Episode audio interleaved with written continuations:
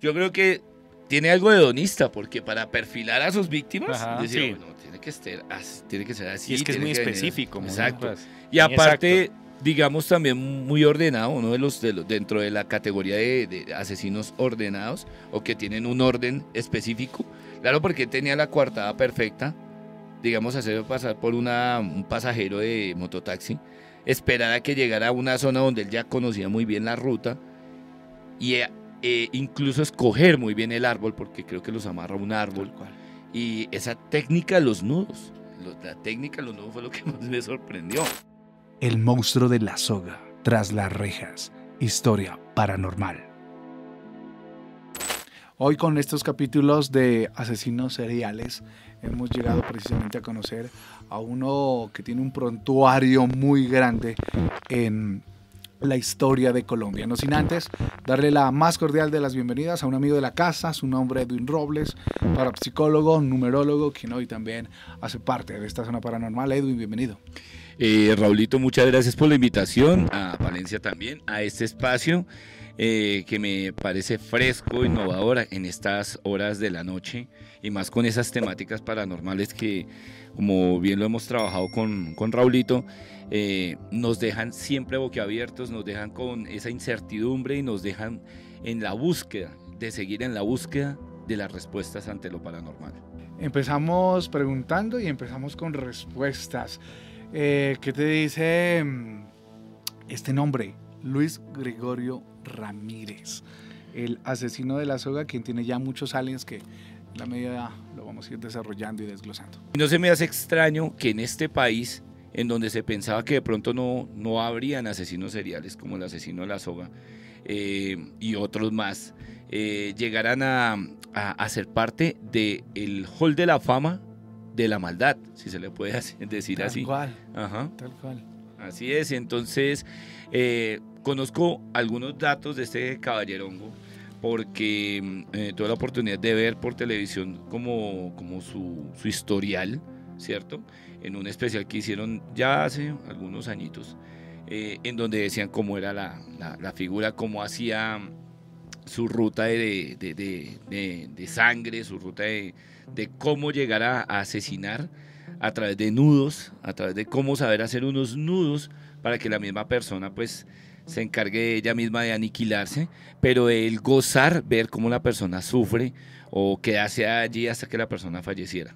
Este, este personaje tiene un prontuario, ¿no? Tiene una, mm, un cartel que precisamente hace parte de, de todos sus alias. Aquí tenemos el Dexter Criollo, el asesino de Tenerife, el monstruo de Tenerife y finalmente el asesino de la soga. Ya lo dijo Edwin Robles, su modus operandi era atar a sus víctimas. Ahí justamente eh, dentro de lo que viene siendo como este perfil de, de- de este señor, eh, también tenía unas características muy peculiares, ¿no? En el que, digamos, escogía muy bien a sus víctimas, en el que básicamente eran personas de poco peso, de una estatura máxima de unos 70 de estatura, y que sus víctimas preferidas, y que a mí me aterró también este, como este dato, y también muy curioso, es que eran mototaxistas. Ujú, Sí, sí. También creo que le decían el asesino de los mototaxis, ¿no? También, también se Sí, él es costeño, si no Sí, de mal. Valledupar. Sí, yo vi y en la entrevista que le hicieron, pues yo quedé, yo quedé impresionado de la frescura o de la tranquilidad para explicar el por qué y siempre con la justificación que la mayoría de estos asesinos eh, tienen, ¿no? Que no sabían por qué, que de pronto fue un arranque de inconsciente de comportamiento y siempre se justifican, pero obviamente saben manipular muy bien a quien los está entrevistando. Creo que así le ha pasado a la mayoría. A la mayoría les ha pasado lo mismo. A Garavito también le pasó lo mismo, la Ujú. misma línea. Incluso eh, he quedado impresionado de la frialdad con la que ellos, de alguna manera, se quedan mirando a su entrevistador. Y, lo miran de una manera como, como lo que tú decías, eh, perfilándolo, porque era el sistema que tenía este, este, este señor. Eh, perfilar siempre eh, a, quien iba a matar, a ver si tenía como las características esenciales. Y eso deja ver una, una, digamos, una característica de personalidad hedonista también, de alguna manera, como quedar en el, en, el, en el top, si se le puede decir así, de personajes siniestros, aunque sabe que lo que está haciendo está muy mal hecho, pero esto en, esa, en ese tipo de línea no importa, ¿no? Digamos que en ese tipo de inconsciencia no importa si, si soy malo o bueno. Podemos decir que este tipo de personas eh, tienen como un trabajo psicológico, o sea, apoyémoslo como a, un trabajo profesional que hace un psicólogo de mirar las personas, buscar sus raíces y también ese tipo de personajes llegan como a desarrollarlo como tal. Claro, claro, totalmente. Igual, a mí me gusta mucho este tipo de trabajos. Eh, tuve la oportunidad de leer un libro hace ya bastante tiempo que se llama Meet, Meet- Mind, Mindhunter, que lo hizo precisamente un, un detective del FBI que se encargó precisamente de entrevistar a varios asesinos seriales. Y él, en, en esas respuestas que da en el libro, dice, un asesino nunca cambia su modus operandi. O sea, el asesino siempre va a tratar de encubrirse, pero es un juego. Es un juego. Y le preguntaban también, bueno, ¿qué pasa si estos, estos, estos, estos personajes se reforman o no se reforman? Dice, es imposible. O sea, él puede llegar y decir mil veces que cambió, mil veces que ya está reformado, pero no, va a salir a matar igual. Son personas que ya vienen con un, tal vez un filtro eh, interno, familiar, que es lo que yo he visto. Entonces uno conecta todo, ¿no? Conecta un poco todo lo que hacen los asesinos. El hecho de ellos ver que tienen que coger a sus víctimas como una presa, como un, como de pronto un coyote coge a su presa, la acorrala y se basa en el sufrimiento cuando la acorrala a través de, lo, de lo que, de lo que la, la misma víctima le da.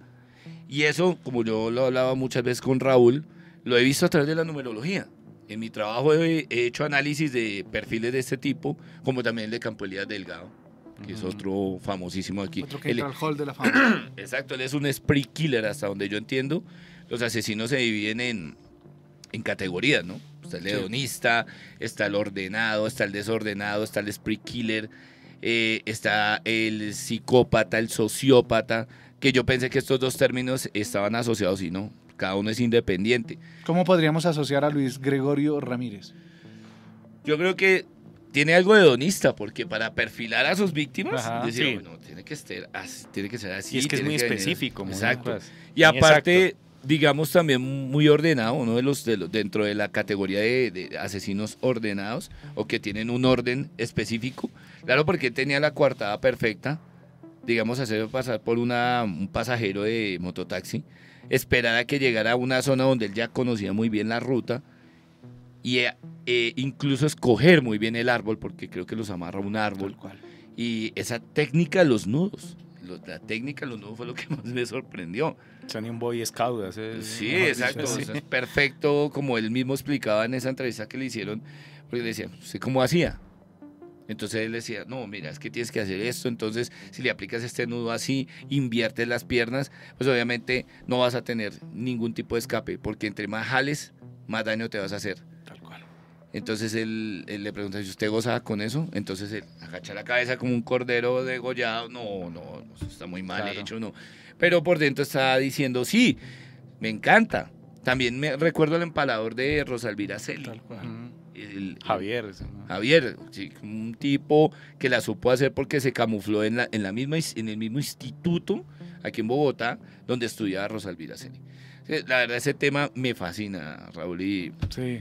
En- Por- en- Por eso estamos acá, ¿no? Sí. Claro.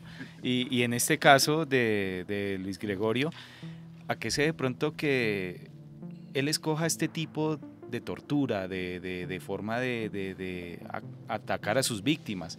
La manera como tan precisa en este tema de los nudos, en perfilar bien y no de pronto hacerlo, no sé, de otra manera. Yo me imagino que tiene que tener la misma trayectoria que la mayoría de asesinos. Me imagino yo. O sea, no soy experto en, en perfilación criminal ni nada, pero pues tengo muchos amigos que trabajan con el tema. Eh, incluso eh, Edwin Olaya, si no estoy mal, el, el que hizo como la tesis sobre Campo Elías Delgado y que es perfilador criminal también, eh, le he puesto mucha atención en todos los aspectos. Pero creo que ellos tienen un, un factor común, su niñez su niñez, o sea, la mayoría de ellos va por su niñez, dependiendo de cómo ellos hayan pasado su niñez. Y de pronto estas personas que tal vez crecieron en la pobreza o en la pobreza extrema y que no tenían otra actividad más que tal vez ver cómo sus compañeritos en medio de su, de su círculo social hicieran daños y él copiara esos daños. Esos son factores fueron culturales. trabajando claro, claro, porque tiene que tener un factor de inicio, ¿sí? Una persona desordena su psiquis, su psiquis es precisamente a partir de, de la violencia con la que está eh, circundando. O sea, sus padres seguramente. No conozco muy bien el perfil familiar de este señor, pero pienso que es así porque hay un, hay, me disculpan que hable tanto de libros, pero es que yo vivo en ese metido. Hay un libro que se llama La Galería del Mal y en la mayoría de los asesinos eso es como un factor matrix, se llama factor matrix porque todos siguen un patrón, parece que siguen un patrón. O sea, tuvieron una infancia donde o los violaron o abusaron de ellos o su papá era drogadito, su mamá drogadita, alcohólicos, o lo lastimaban mucho, o de alguna manera había un narcisismo también ahí, eh, el hecho de, de- algunos de irse mucho por el lado de la mamá, y si esa mamá de pronto los se caracterizaba por ser dura, pues muchas veces eso genera ya un desorden en la psiquis, la persona con el niño va como deformando eso. También alguna vez he visto, he visto ese mismo desarrollo en niños psicópatas como los famosos niños que mataron a, un, a, un, a un menor, un bebecito prácticamente, lo secuestraron. No recuerdo los nombres de estos dos chicos, lo llevaron a las vías del tren y lo asesinaron sin piedad. Hoy nos acompaña precisamente Edwin Robles, quien es parapsicólogo, numerólogo, y tomamos a analizar precisamente eh, esa radiografía a través de los números de este personaje que se llama Luis Gregorio Ramírez, oriundo de Valledupar, casado con tres hijos, y según contó Abel Morales, director de la seccional de Fiscalía en Santander, se lo responsabiliza, ojo muchachos, de la muerte de 60 mototaxistas, hechos ocurridos en el departamento del Cesar, Santander, La Guajira, norte de Santander y Magdalena. Estas cifras, 60 oficiales, ¿no? Las que llegaron, las denuncias que se saben, eh, los operativos que Puede se decir que puede realizaron. haber sido más. pero Claro. se puede decir que se dieron más. Es impresionante eso. Y eso lo, lo, lo- lo- podemos analizar a través de la misma numerología que utilizo yo por lo general con pacientes, en donde se analizan tres aspectantes fundamentales. El primero que cubre el primer nombre, que es el aspecto espiritual, que por lo general viene compactado desde el nacimiento hasta la actualidad o desde el nacimiento hasta que la persona muere. ¿sí? Está el siguiente aspectante que cubre el segundo nombre, que es el aspectante astral, donde se denomina, se le denomina así porque es, como el, el punto de protección que tenemos nosotros. De alguna manera yo no soy, yo soy agnóstico, pero creo que algo nos protege, algo no sé si espiritual, astral, físico, lo que sea, pero hay algo que siempre nos preavisa. Entonces eso también está medido en un, en, en un, en un punto. Y el aspectante general, yo siempre le denomino a eso con los apellidos o el apellido, porque allí está cubierto lo que es eh, la parte del dinero, la parte económica, bueno, la parte emocional, la parte familia, la parte sexual, etcétera, va ahí. No sé si Raúl tenga la fecha de nacimiento. de este Sí, señor. tenemos la fecha de nacimiento precisamente para hacer este análisis que está relacionado con este personaje del Hall de la Fama del Mal. 30 de septiembre de 1980. Muy bien, entonces la fecha de nacimiento, paso a explicar, es importantísima. Es el localizador, es el frecuenciador y es el que de alguna manera me dice toda la estructura familiar de la persona como tal, me la define de alguna manera, eh, de manera, bueno, de manera puntual, valga la redundancia, y aparte también me marca si lo que está aquí o lo que me va a aparecer en esta línea de, número, de números, de secuencia, eh, pues está coordinada con la línea de fecha de nacimiento. Es muy importante. Ahora, el primer aspectante, que es el espiritual, y el segundo aspectante, que es astral, no se pueden romper. Es imposible romperlos. Nosotros venimos aquí a este plano terrenal con una frecuencia como todo lo que rige en el universo. O sea, todo tiene una secuencia, una frecuencia y una secuencia. Frecuencia, secuencia. Pero si por el contrario la frecuencia se rompe o esa secuencia se rompe de alguna manera, hablamos de que sí hay problemas muy graves. Si se, si se, si se nos llega a quebrar por un dígito, entonces hablamos de que la persona puede tener unos problemas generales graves y no lo sabe. Es muy simple, o sea, si, si se me separan estos dos, estamos hablando de que el aspectante espiritual y el aspectante astral se separen por un dígito, hay problemas generales. Si se separa por dos números, por dos dígitos, aparte del general, entra el orden sentimental. Y en ese orden sentimental, si paso a explicar muy bien, muchas personas no dejan su pasado. Piensan que volver a retomar el pasado es la mejor solución. Y lo que yo siempre he aconsejado, no retomemos cosas del pasado como relaciones sentimentales. Y esto le puede pasar a Luis Gregorio Ramírez. También vamos a descubrir muchas cosas de él, claro.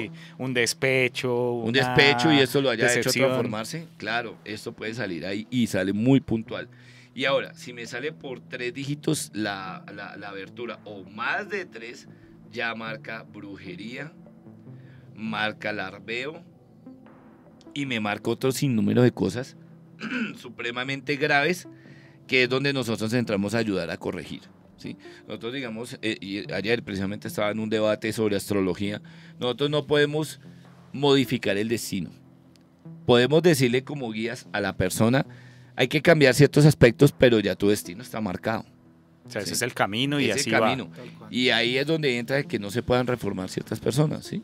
Les pongo un ejemplo, si hubieran cogido a Adolfo Hitler y lo hubieran traído, lo hubieran sentenciado a muerte y toda la vaina, pero, pero el hombre llegó y pagó su pena juicioso, hizo una cantidad de trabajos y lo dejan salir, el man va a volver a ser como cuando dice el que es no deja de ser. Exactamente, el que es no deja de ser. Y todo lo traemos genéticamente. Muchachos, un dato que dice y que resalta eh, los folios de la investigación en la fiscalía dice que este tipo, el monstruo de la soga, eh, torturaba y aunque podía tener tipos de conductas sexuales, no accedía a su víctima, pero sí disfrutaba maltratando. Era una sensación de gozo. Sexual. Placer. Exactamente. Era lo que le pasaba, por ejemplo, en su momento a Campolías Delgado, cuando asesinó a, si no estoy mal, después de haber asesinado a su mamá y dirigirse a la Alhambra a matar a la alumna, a su alumna, a la que le estaba enseñando inglés a través de ese libro de Dr. Jekyll y Mr. Hyde, que ya con eso lo deja uno como pensativo. El hombre accede primero a, la mamá, pero él iba tras de la, de la alumna y él intenta accederla sexualmente, pero no lo no puede.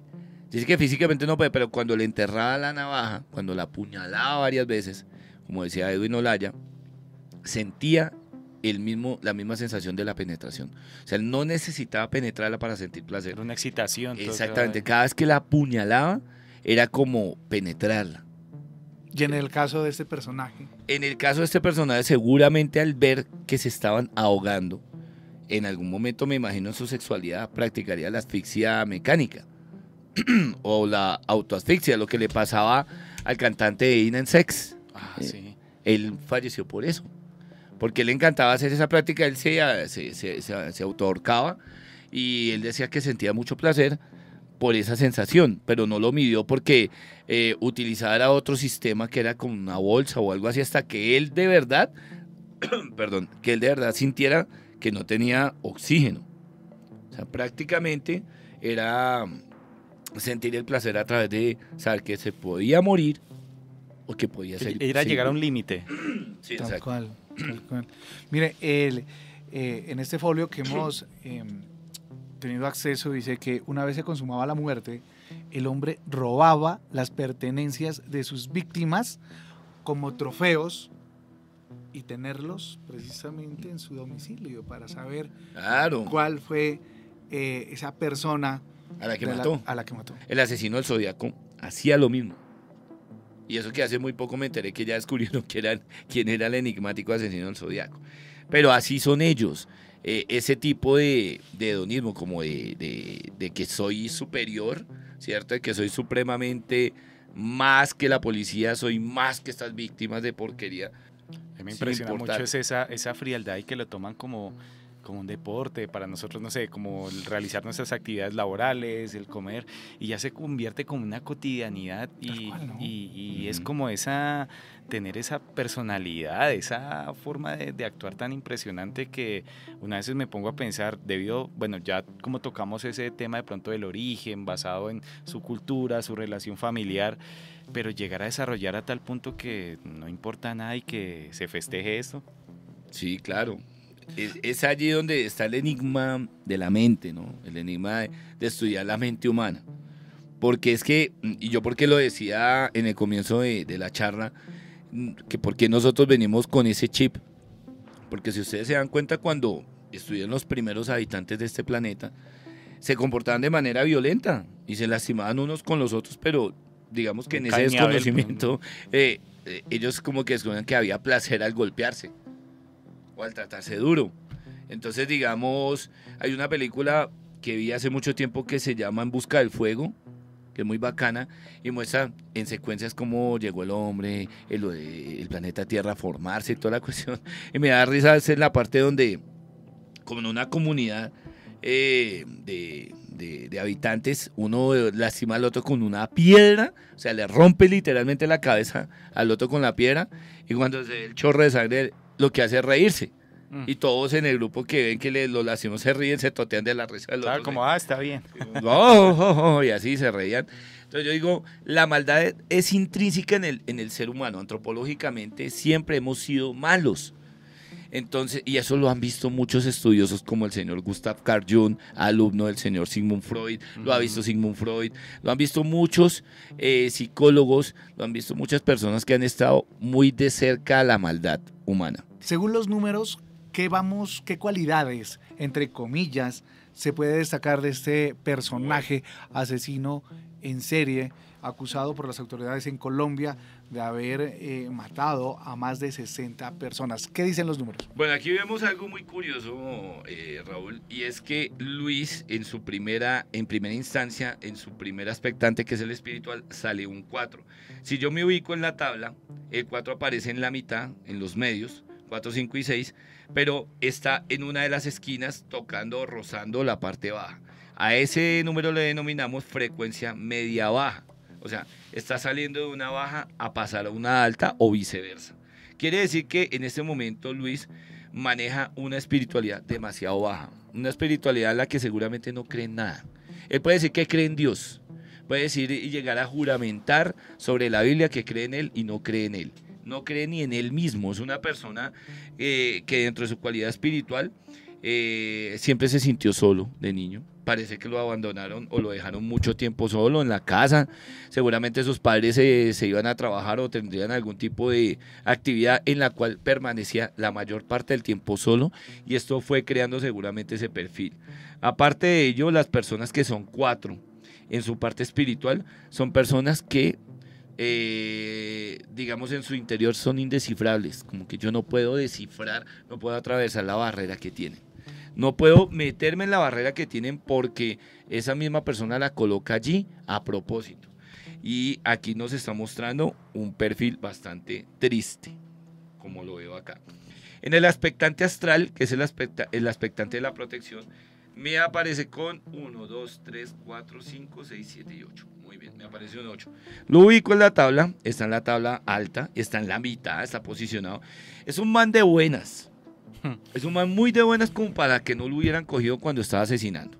O sea, tiene su estrella, digamos literalmente Esa su posicionamiento y su estrella protectora ahí, vigilante. O sea que de alguna manera este tipo podría perfectamente salir en unos años, no le podría pasar nada. Es más, nadie le cobraría los muertos que ya dejó porque está protegido, está literalmente protegido por un escudo astral. Lo que quiere decir que este señor me aplica a brujería, me aplica a todo tipo de vejámenes, me aplica maltrato infan- infan- infantil, me aplica también a maltratador de sus, eh, de sus eh, eh, semejantes.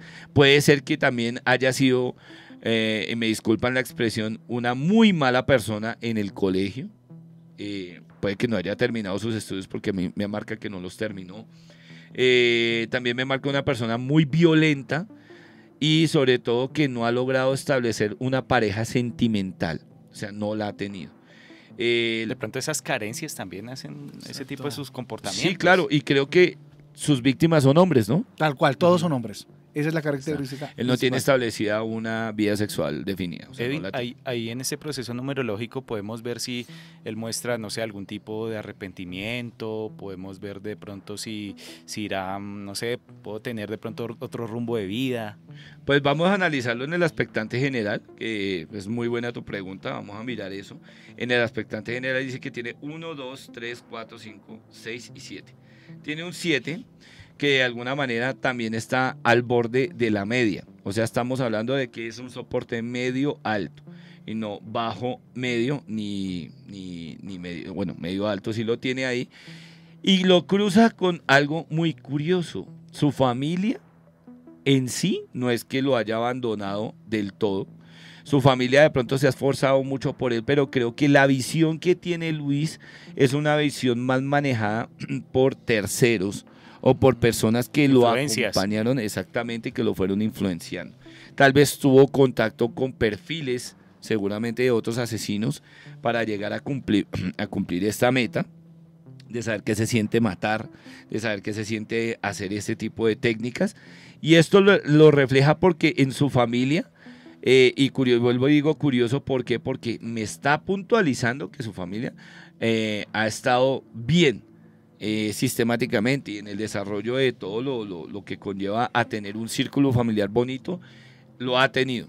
Es una persona que tal vez lo ha tenido todo, pero viene a reflejarse en que no. O sea que en, en- en su hogar de pronto cuando el niño tuvo como una familia promedio, valores, amor, acompañamiento, ahí pues de ahí justamente su padre que era mm, Un de ahí- comerciante, ¿no? de ahí de sombreros y de ahí aprendió como la, la técnica de los nudos, ¿no? Era- Es, es precisamente lo que dice Palencia. Su, su padre era comerciante y el niño le enseña el oficio de hacer sombreros, mochilas, manillas, y de ahí se desencaja esta experticia, se dice sí. esta técnica, por los nudos. Exactamente. Vemos que, digamos, ah, desarrolló como, como su inquietud por, este, por esta vía, eh, pero ya pasarla a la vía violenta, la vía de, de que con los nudos podía de, de pronto maltratar a las personas, sí tuvo que haber tenido una influencia de terceros porque está muy marcada. O sea, no está marcada muy malo su destino, su destino, digamos, está eh, en un posición, no, no es tan, tan alta la posición, pero sí es una posición media alta, en donde a él no le faltó nada, ni la comida, ni le faltó tal vez el estudio, pero él no quiso seguramente seguir adelante. Entonces, esto no es de gratis, esto sí vino trabajado. El destino le estaba marcando a Luis eh, Gregorio Ramírez que tenía que ser un asesino serial. la influencia, Raúl. Hoy estamos con un invitado muy especial, un amigo de la casa, su nombre Edwin Robles, parapsicólogo y numerólogo para conocer, descubrir esta radiografía de estos personajes. ¿Hay arrepentimiento ya entrando a algunas conclusiones de, de este No. tipo por sus actos? No lo creo. No, no creo que se arrepienta. Además, tiene un prontuario bastante grande. Ha- Hablaríamos de que el prontuario fuera de cinco personas, de cuatro personas, estuviera comenzando y hubiera asesinado a dos hijos. No, no, ¿yo qué hice? Pero No. 60 solo demostrado. 60 solamente oficiales claro, sin saber los demás. Se le pasa lo del asesino de Monserrate, el monstruo de Monserrate. Este hombre que le gustaba asesinar a las prostitutas y que veía en ellas como una fuente de placer, pero al mismo tiempo una fuente de odio. Pero lo que sí puedo garantizar es que la muerte de este tipo va a ser violenta. Una venganza. Una venganza, puede ser que alguien lo mate en la cárcel, puede ser que si sale, posiblemente al salir lo, lo asesinen. No le espera nada bueno a Luis Gregorio Ramírez. Y él es consciente, ellos son conscientes de que su muerte no va a ser muy bonita, que digamos. Que creen, o tal vez se imaginen que pueden morir de viejos en la cárcel, pero lo dudo. Hoy analizando al asesino de la soga, Luis Gregorio Ramírez, ¿qué dicen los números? ¿Cómo es su radiografía? ¿Cómo fue su modus operandi? Pues Edwin Robles lo descifró y pone, a, pone en la palestra, pone en esta pancarta todo lo que de pronto en el mundo paranormal se conoce, se abren las puertas para conocer eh, de lo inexplicable, respuestas que de pronto pueden prender la luz. Por mi parte, agradecidos total.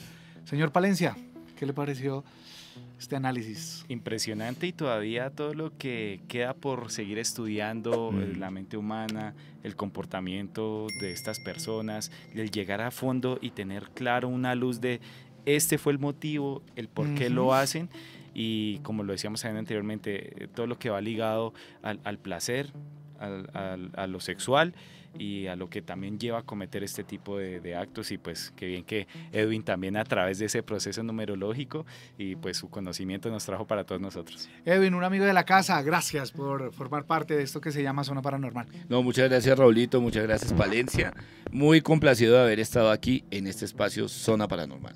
A ustedes mil gracias por estar conectados con esto que se llama Zona Paranormal, repetimos, entrando a ese hall de la fama lo dijo Edwin Robles, y nosotros conectados aquí en Quién y qué. Con las cámaras de Ana Moya, nos despedimos hasta otro próximo capítulo aquí en Zona Paranormal.